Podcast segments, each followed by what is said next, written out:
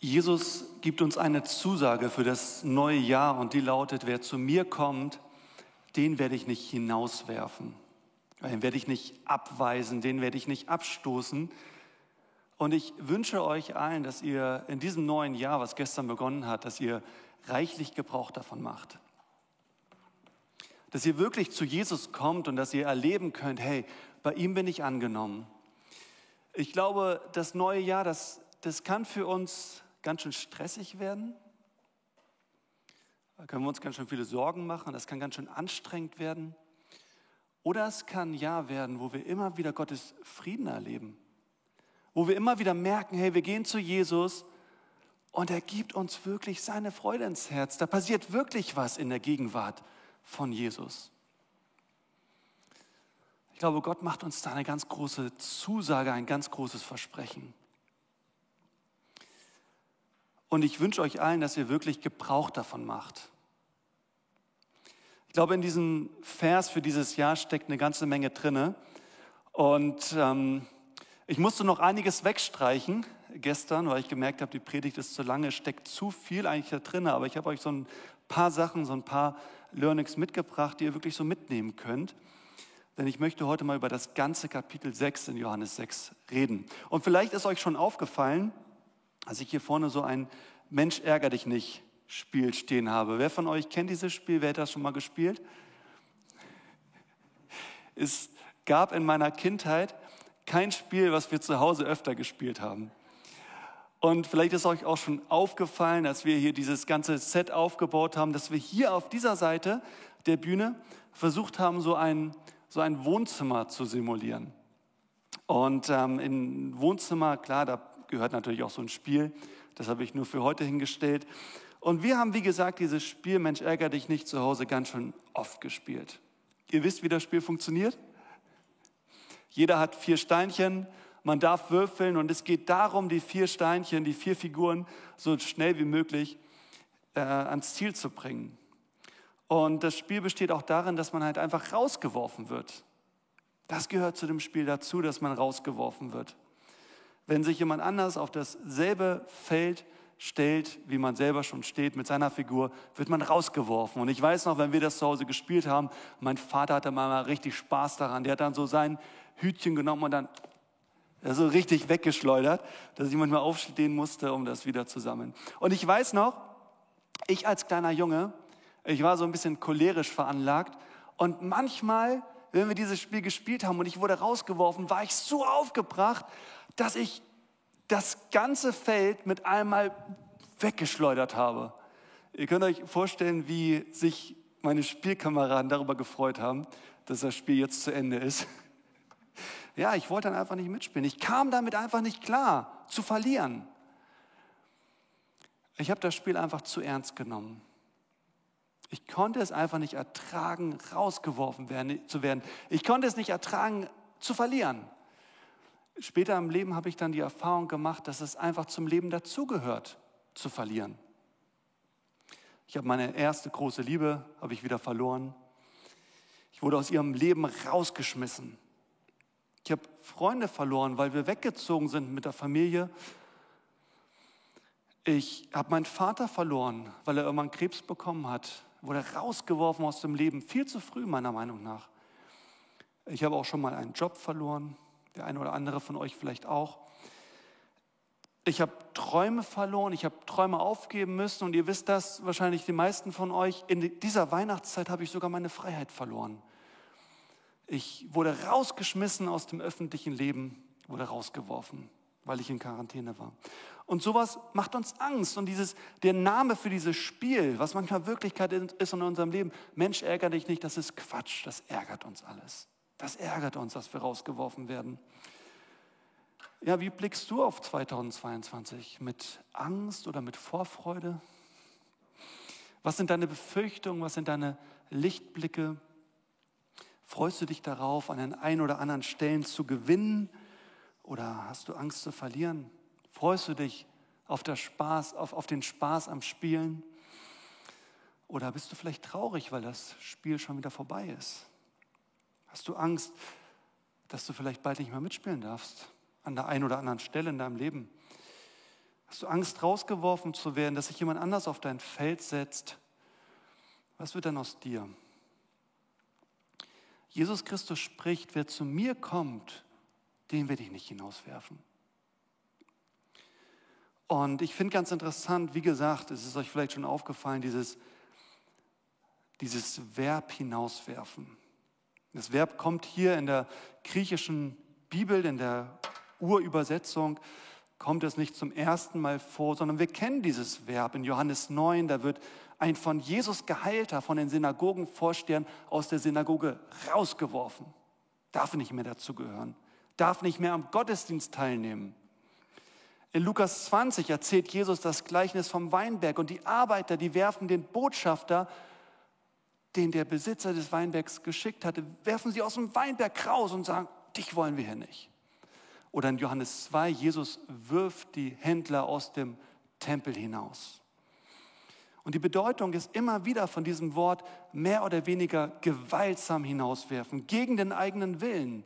Also eigentlich genauso wie in diesem Spiel Mensch ärger dich nicht gewaltsam herauswerfen. Und Jesus sagte, hey, das wird euch bei mir nicht passieren. Und wie gesagt, ich möchte mir mit euch heute mal dieses ganze Kapitel 6 anschauen, weil das super interessant ist. Das ist so der Kontext von dem Vers von unserer Jahreslosung. Und in diesem Vers lesen wir, dass große Menschenmengen auf Jesus zukommen. Jesus gibt 5000 Menschen zu essen, die haben Hunger und er gibt ihnen. Er tut dieses Wunder. Dann wollen 5000 Männer und Frauen und Kinder, die noch dazukommen, die nicht gezählt werden hier in dieser Geschichte, die wollen Jesus zum König machen. Aber am Ende von diesem Kapitel verlassen ihn mindestens 4978 Personen. Also sie kommen nicht zu ihm, sondern sie verlassen ihn, sie gehen weg. Und mittendrin unser Vers für dieses Jahr. Also was passiert da? Wie kann es sein, dass nach so einer freundlichen Einladung von Jesus so viele Menschen verschwinden. Und was will dieser Jahresvers uns heute sagen? Also lasst uns mal einsteigen in das Johannes Kapitel 6. Es sind Menschen da, die zu Jesus kommen, die, die verloren hatten. Verlierer, Kranke, Menschen am Rand der Gesellschaft, Menschen, die schon gedacht haben, ich, ich habe verloren. Die kommen zu Jesus und was macht Jesus? Jesus heilt die Kranken. Jesus nimmt die Menschen rein in die Gemeinschaft. Und es kommen Menschen, die, die, denen es eigentlich ganz gut geht, die aber Jesus sehen und erwarten, etwas zu gewinnen. Es, es sind so diese, diese Menschen, Menschen die, die Wunder suchen, die was erleben wollen mit Jesus, die sagen, ja, da ist dieser Anführer. Und wir merken, Jesus wirft niemanden raus. Und wie reagieren die Menschen? Sie sind begeistert nach diesem Brotwunder. Sie sind begeistert und sie sind so begeistert, dass sie Jesus zum König machen wollen. Wir haben das eben schon gesungen in diesen Liedern von diesem König und sie wollen Jesus zum König machen. In, in Vers 15a lesen wir, Jesus merkte, dass sie als nächstes kommen und versuchen würden, ihn gewaltsam zum König zu machen. Gewaltsam, dass sie ihn packen und so, du bist jetzt unser König. Die Menschen haben das Bedürfnis nach einem Anführer. Es ist heute immer noch genauso, dass wir Menschen irgendwie das Bedürfnis haben nach einem Anführer, der uns zeigt, wo es lang geht. Doch Jesus reagiert ganz komisch darauf. Er entflieht dieser Menschenmasse. Er zog sich allein auf einen Berg zurück, um allein zu sein. Und stellt euch mal vor, ihr wärt einer von diesen 15, 5000 Menschen oder noch mehr Menschen in dieser Menschenmenge gewesen. Stellt euch das mal vor, da ist dieser Mensch, dieser große Befreier. Israel war zu dieser Zeit unter der Fremdherrschaft der Römer. Und das haben die meisten nicht gut gefunden. Sie haben darauf gewartet, dass jemand kommt, der sie befreien wird. Und da ist dieser Mann, der Wunder tun kann. Und, und du denkst dir, was, was passiert da? Warum macht Jesus da nicht mit? Als, als König hätte Jesus doch das Spiel, dieses Spiel selbst bestimmen können damit alle zu Gewinnern werden. Er hätte den Menschen immer Brot geben können. Er hätte alle gesund machen können. Er und seine Nachfolger hätten sicherlich gekämpft für ein freies Israel. Oder er selbst. Jesus selbst hätte die, die Kämpfe führen können gegen die Unterdrücker dieser Zeit, gegen die Römer. Er hätte bestimmt gewonnen.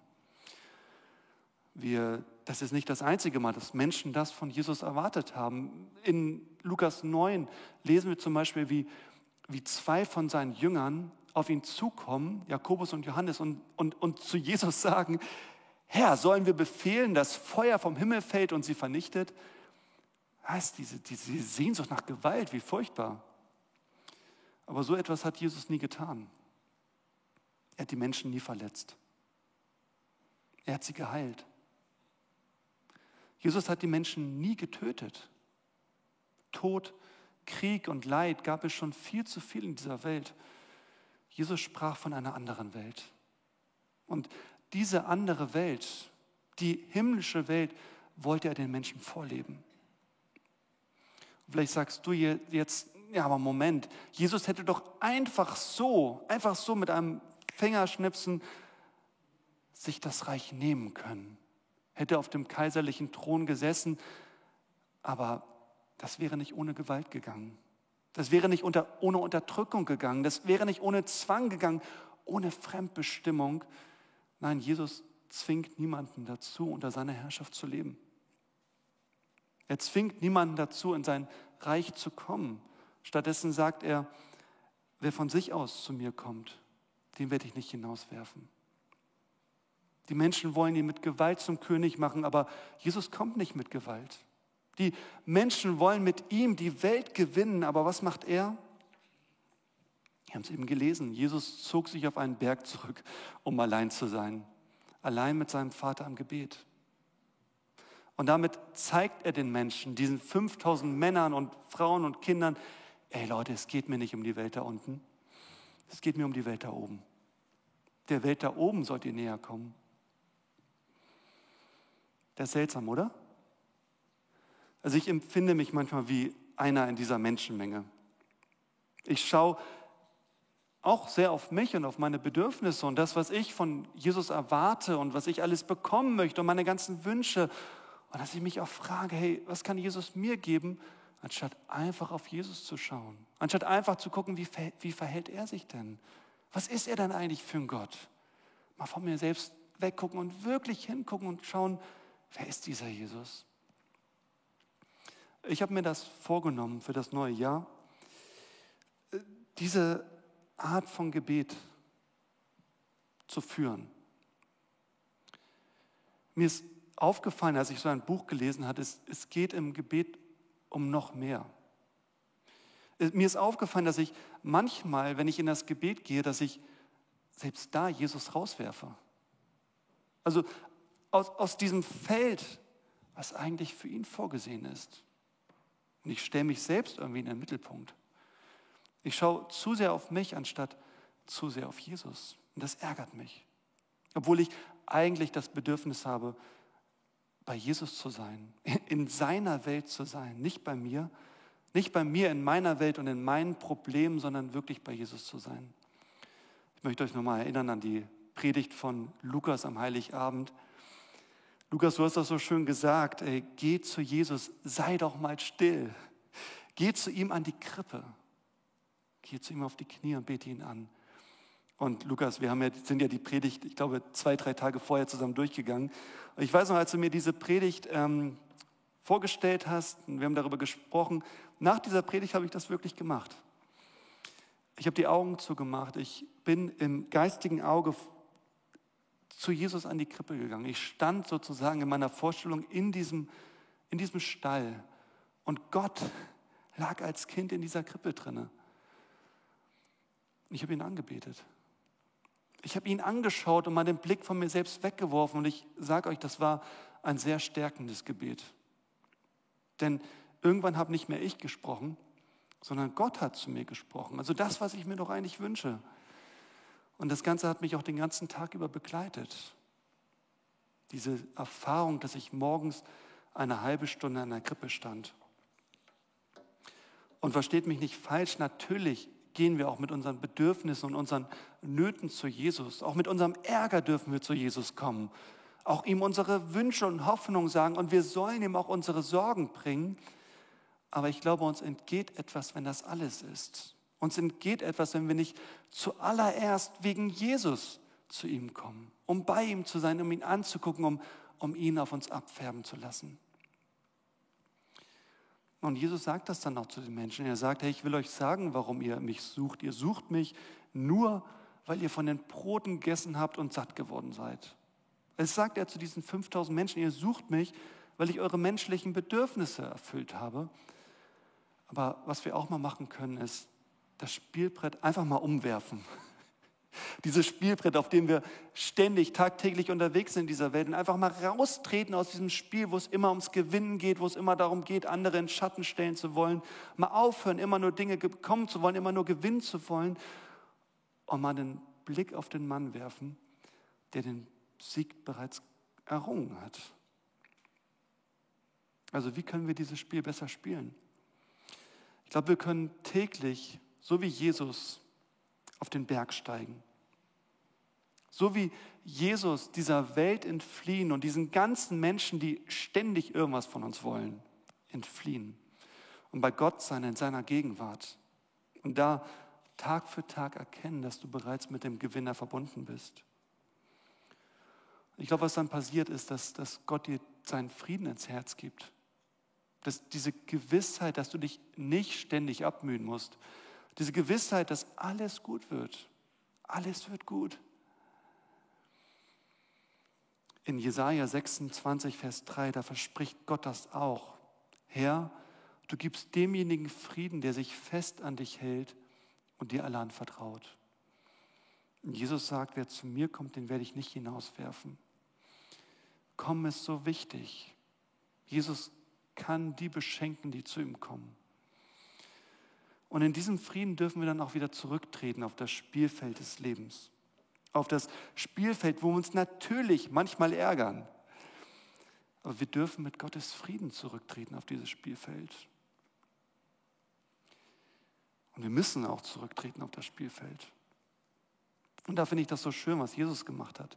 Jesus ist auch nicht im Himmel geblieben, sondern Jesus selbst ist auf das Spielfeld getreten. Er ist getreten auf das Spielfeld dieser Welt, wo vieles so anders läuft in dieser Welt, aber Jesus wusste, selbst mitzuspielen ist so viel schöner, als einfach nur zuzuschauen. Deshalb ist er auf diese Welt gekommen. Deshalb ist er ins Leben von Menschen gekommen. Deshalb hat Jesus anderen Menschen zum Sieg verholfen. Und wir können es natürlich genauso machen, auch andere nicht hinauswerfen, auch andere zu Gewinnern machen weil wir bereits gewonnen haben. Das ist dieser christliche Lebensstil. Nicht immer uns selbst so wichtig nehmen, sondern andere Menschen wichtig nehmen, andere zu Gewinnern machen, andere höher achten als uns selbst. Und vielleicht sitzt du da jetzt und hast genau denselben Einspruch wie ich. Aber muss ich dann keine Angst haben, zu kurz zu kommen? Das ist doch meine ständige Befürchtung, wenn ich das wirklich lebe, was Jesus vorgelebt hat. Was können wir tun bei diesem Gedanken, den wir alle kennen? Wir können wieder zu Jesus gehen. Am nächsten Tag wieder zu Jesus gehen und Jesus anschauen. Jesus und sein Verhalten mit den Menschen auf uns abfärben lassen. Ich hatte auch letztens, als ich im Gebet war, hatte ich so ein Bild vor Augen. Und es kam mir so vor wie so ein, wie so ein Raum, der voller Licht ist und die Tür zu diesem Raum steht offen und das Licht scheint heraus. Und ich, ich habe so gemerkt, dass, dass Jesus mich und, und auch dich jeden Tag einlädt, in diesen, in diesen Raum einzutreten. Und dieser Raum ist auch nicht einfach nur hell, weil Jesus gerade schön die Kerzen für dich angezündet hat und alles wohlig gemacht hat, sondern weil Jesus selbst da ist. Jesus selbst ist das Licht. Und, und nach einiger Zeit in diesem Raum haftet dieses Licht uns an. Auch dann, wenn wir wieder rausgehen aus diesem Raum, haftet dieses Licht uns an. Es ist so wie Mose auf dem Berg. Da lesen wir, dass Mose, der von Gott die zehn Gebote erhalten hatte und 40 Tage bei ihm war, dass so ein Glanz auf seinem Gesicht lag, weil er mit Gott gesprochen hatte. Gottes Licht hatte auf Mose abgefärbt. Und genauso kann Jesus auf uns abfärben, wenn wir ihn einfach nur anschauen, wenn wir einfach nur bei ihm sind. Und damit sind wir auch schon wieder ganz in der Begebenheit von Johannes Kapitel 6. So wie Mose vom Berg wieder herunterkommt, genauso kommt auch Jesus vom Berg wieder herunter. Aber er hat diesen Frieden. Und da ist immer noch diese Menschenmenge, sie findet ihn wieder, diese Menschenmenge, die ihn zum König machen wollte, die findet ihn wieder. Und oh, ich wäre spätestens an diesem Punkt mega gestresst gewesen. Und diese Menschen wollen noch mehr Wunder von Jesus. Sie wollen noch mehr Brot. Sie wollen Brot, Brot, Brot jeden Tag. Und sie sagen zu Jesus, damals in der Wüste haben unsere Vorfahren Manna gegessen. Herr, gib uns dieses Brot jeden Tag. Und Jesus sagt, ihr braucht mich jeden Tag. Er sagt, ich bin das Brot des Lebens. Wer zu mir kommt, wird nie mehr hungrig sein. Und wer an mich glaubt, wird nie mehr Durst haben. Jesus sagt, hier, ihr braucht nicht etwas von mir, ihr braucht mich. Wisst ihr, unsere Bitte nach täglichem Brot hat Gott schon selbst, schon längst erhört. Wir beten das immer am Vater unser und gib uns unser tägliches Brot. Wir bekommen nicht nur Brot jeden Tag beim Supermarkt oder beim Bäcker, wir bekommen Erzeugnisse aus der ganzen Welt. Wir bekommen alle ein Dach über dem Kopf, wir haben alle ein warmes Zimmer zu Hause. Und zu Weihnachten haben wir alle noch viel mehr bekommen. Das Weihnachtsessen bestand sicherlich bei euch auch nicht nur aus Brot. Und die Geschenke, die wir uns gemacht haben, waren das nicht alles Geschenke aus Gottes Hand? Und bei alledem merken wir dann doch, wenn wir ganz ehrlich sind, müssen wir zugeben, eigentlich brauchen wir noch etwas ganz anderes. Nicht nur dieses Brot jeden Tag, nicht nur die physische Versorgung jeden Tag von Gott, die er uns allen schenkt, sondern was uns wirklich ausfüllt, ist Jesus jeden Tag. Diese geistliche Versorgung. Denn bei Jesus finden wir noch etwas viel Größeres. Etwas, das von wahrer Dauer ist. Etwas, das uns nicht nur Versorgung in dieser Welt zusichert, sondern das uns Versorgung in der zukünftigen Welt zusichert. Jesus beschreibt das dann. Er sagt, nach dem Willen des Vaters hat jeder, der den Sohn sieht, ihn anschaut und an ihn glaubt, hat das ewige Leben. Und wie reagieren die Zuhörer in Kapitel 6? Die Zuhörer sind empört. Sie sagen in Vers 42, was? Das ist doch Jesus, das ist doch Josefs Sohn. Wir kennen schließlich seinen Vater und seine Mutter. Also sie meinen den Vater von Jesus zu kennen, aber sie haben Gott noch gar nicht kennengelernt.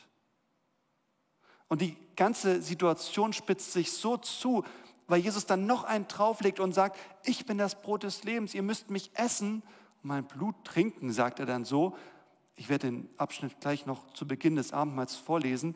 Aber dann am Ende von Kapitel 6 lesen wir nach dieser Rede, wandten sich viele, die ihm gefolgt waren, von Jesus ab und gingen nicht mehr mit ihm. Fast alle verlassen Jesus. Sie sagen in Vers 60, wie kann jemand verlangen, sich so etwas anzuhören? Und am Ende steht Jesus fast ganz alleine da. Derjenige, der alle eingeladen hatte, zu ihm zu kommen, der ist von allen verlassen. Da fragte Jesus seine zwölf Jünger, und ihr, wollt ihr mich auch verlassen? Herr, zu wem sollten wir denn gehen? antwortete Simon Petrus. Nur du hast Worte des ewigen Lebens. Wir glauben und haben erkannt, dass du der Heilige bist, den Gott gesandt hat. Seht ihr diese Kontraste. Die Leute sagen, sie können die Worte von Jesus nicht mehr anhören, aber Jesus hat Worte des ewigen Lebens. Das ewige Leben, die ewige Welt. Die Welt Gottes scheint doch anders zu sein, als sie gedacht haben. Jesus hat alle eingeladen zu kommen, will niemanden rauswerfen, aber die Menschen gehen weg, werfen sich selbst raus. Anscheinend ist Jesus ganz anders, als sie gedacht haben. Jesus ist nicht nur dieser gute Mensch, sondern Jesus ist der viel zu gute Gott, von dem sie noch viel zu wenig verstanden haben. Und ich habe mich gefragt, warum verlassen ihn alle Menschen außer die zwölf Jünger? Warum sind es die zwölf Jünger, die bei Jesus bleiben? Ich meine, ich kann verstehen, dass die Menschen Jesus verlassen. Nach diesen Worten, die er spricht, esst mein Fleisch, trinkt mein Blut. Ich hätte mich auch gewundert, aber die zwölf sind geblieben. Wieso? Ich glaube, der Unterschied war, dass die zwölf in einer lebendigen Beziehung mit Jesus lebten. Sie verbrachten jeden Tag mit Jesus, die Sonnentage und auch die Regentage. Sie waren jeden Tag im Gespräch mit Jesus. Sie gestalteten ihr ganzes Leben mit Jesus. Und wenn wir das Leben mit dem Spiel Mensch ärger dich nicht vergleichen, dann, dann spielten sie dieses Spiel nicht alleine. Sie spielten es nicht auf sich allein gestellt, sie spielten es nicht für sich selbst, sondern sie spielten es mit Jesus. Sie spielten es in Abhängigkeit mit ihm. Sie spielten es für ihn. Und ich möchte dich einladen zu dieser Beziehung mit Jesus. Ich möchte dich einladen, das, das auch zu tun. Ihn immer besser kennenzulernen, mit ihm im Gespräch zu sein, so wie diese zwölf Jünger, mit ihm zu gehen, mit ihm unterwegs zu bleiben, dich mit ihm zu bewegen. Und auch morgens oder irgendwann anders an, diesem, an, an, an einem Tag ihn anzuschauen. Den anzuschauen, was er tut in diesen Geschichten wie er sich verhält, wie er umgeht mit anderen Menschen und in einer Beziehung mit ihm zu leben. Und es wird vielleicht nicht immer so sein, wenn wir mit Jesus im Gespräch sind, dass das ganz erhellende Zeiten werden und wir immer große Erkenntnisse haben. Ja, manchmal hören wir vielleicht auch unseren Tinnitus lauter als Gottes Stimme, aber, aber Jesus begegnet uns immer wieder. Und ich möchte dich auch einladen in diese Gemeinschaft der Jesus-Nachfolger, nicht der zwölf, sondern der Nachfolger. Ich möchte dich einladen in diese Gemeinde, dass wir im neuen Jahr gemeinsam mit Jesus unterwegs sind. Dass wir immer wieder zusammenkommen, dass wir mit Jesus gemeinsam Verantwortung übernehmen, auch für andere Menschen, auch im nächsten Jahr, auch in diesem Jahr. Nicht gestresst von Jesus, sondern gestärkt und gesegnet von ihm. Wir wollen jetzt gemeinsam das Abendmahl feiern und ich finde, das passt sehr gut. Ihr werdet gleich nicht nach vorne kommen, sondern die Austeiler werden zu euch kommen. Die dürfen auch jetzt schon mal hier zu mir kommen. Und Lukas wird etwas Musik am Klavier spielen. Und im Abendmahl dürfen wir uns wieder ganz bewusst machen, dass Jesus einer von uns geworden ist. Dass Jesus selbst Platz genommen hat auf dem Spielfeld. Aber Jesus hat sich eigentlich viel zu früh rauswerfen lassen. Jesus hat sich rauswerfen lassen von den Menschen, die ihn zum König machen wollten. Er, der zum strahlenden Gewinner hätte werden können, er hat sich zum verurteilten Verlierer machen lassen, zum Verlierer am Kreuz. Er hatte die, die Chance auf eine goldene Krone, am Ende trug er eine Dornenkrone. Jesus fing am Kreuz und hat den Kopf hängen lassen. Alles, damit wir zu Gewinnern werden können. Alles, damit wir am Ende gewonnen haben. Und was das für uns bedeutet, das beschreibt Jesus sehr schön im heutigen Kapitel in Johannes 6. Jesus sagte zu den Menschen, hier ist das wahre Brot, das vom Himmel herabkommt. Wer davon isst, wird nicht sterben. Und dann sagt Jesus, ich selbst bin das Brot, das von Gott gekommen ist und euch das Leben gibt. Wer von diesem Brot isst, wird ewig leben. Dieses Brot ist mein Leib, den ich hingeben werde, damit die Menschen leben können. Ja, ich versichere euch, wenn ihr den Leib des Menschensohnes nicht esst und sein Blut nicht trinkt, habt ihr das Leben nicht in euch. Nur Wer mein Leib isst und mein Blut trinkt, der hat das ewige Leben. Und ihn werde ich am letzten Tag auferwecken. Denn mein Leib ist die wahre Nahrung und mein Blut der, das, der lebenspendende Trank. Wer mein Leib isst und mein Blut trinkt, der bleibt in mir und ich bleibe in ihm. Ihr, die ihr online zuschaut, ihr könnt jetzt euch ein Brot holen ein Wein und ein, oder ein Traubensaft. Und ihr, die ihr hier im Saal seid, die Austeiler werden zu euch kommen Und wenn ihr möchtet, könnt ihr das annehmen, was Jesus für euch getan hat.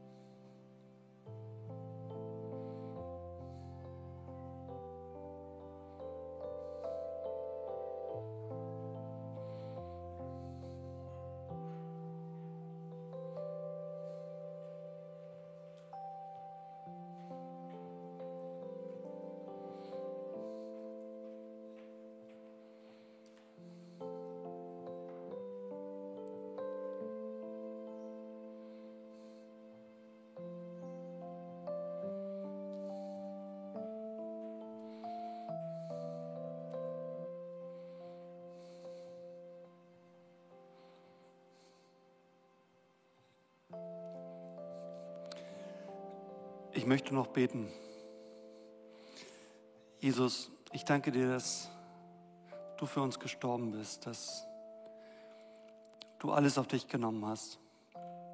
Jesus, dass du ja nicht zum König auf dieser Welt geworden bist, sondern dass du gezeigt hast, du bist der König des ganzen Universums. Und du hast uns den Weg freigemacht zu dir durch das Opfer, das du gebracht hast. Und daran dürfen wir jetzt denken. Wir dürfen es jetzt auch bewusst für uns in Anspruch nehmen. Jesus, du hast die Menschen damals teilweise so verwirrt mit diesen Aussagen über dein Fleisch und dein Blut. Und wir dürfen das heute verstehen und dafür danke ich dir. Wir dürfen es verstehen und wir dürfen es annehmen. Wir verstehen es und wir erkennen diese Relevanz für uns, dass uns das ewiges Leben verspricht und schon die Verbindung mit dir jetzt. Jesus, wir wollen deinen Heiligen Geist immer wieder neu in uns aufnehmen. Jesus, du sagst, dass du mit deinem Geist in uns leben möchtest. Du möchtest mit uns die Welt gestalten.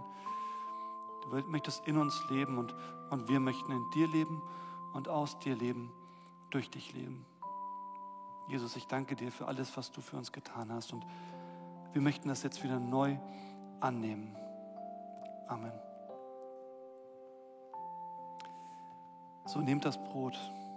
Jesus Christus spricht, ich bin das Brot des Lebens. Nehmt und esst, hat, er hat alles Nötige für euch getan.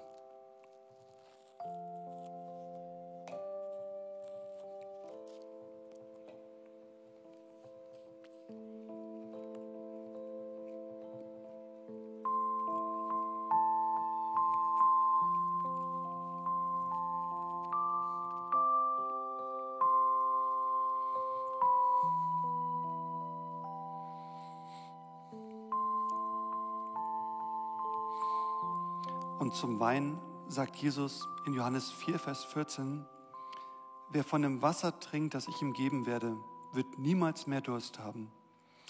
Vielmehr wird das Wasser, das ich ihm gebe, in ihm zu einer Quelle werden, deren Wasser ins ewige Leben fließt. So nehmt den Wein oder Traubensaft und trinkt in dem Wissen, dass Jesus euren Lebensdurst löscht in der Verbindung mit ihm.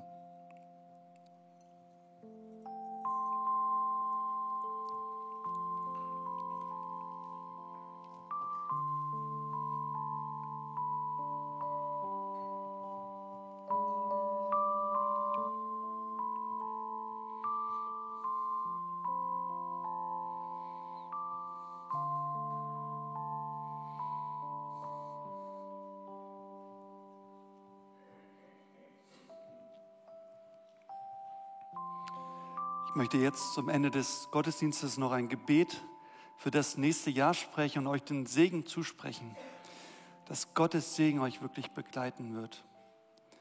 Nach dem Segen wird es den Abspann geben und ihr, die hier im Saal bleibt, bleibt bitte noch hier für die Ansagen danach.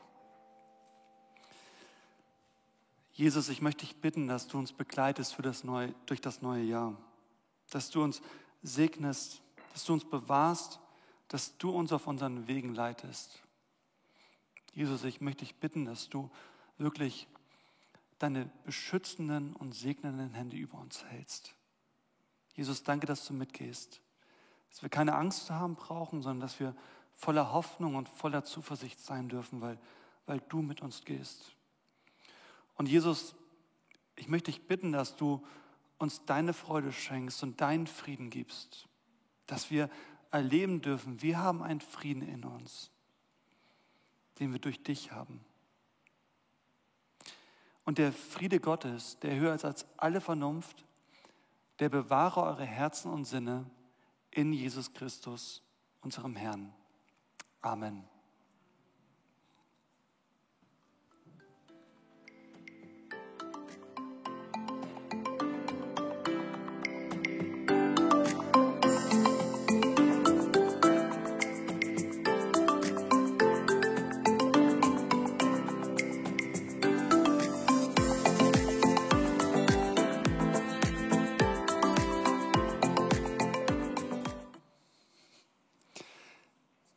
So, wir sind wieder unter uns. Es gibt noch ein Gebets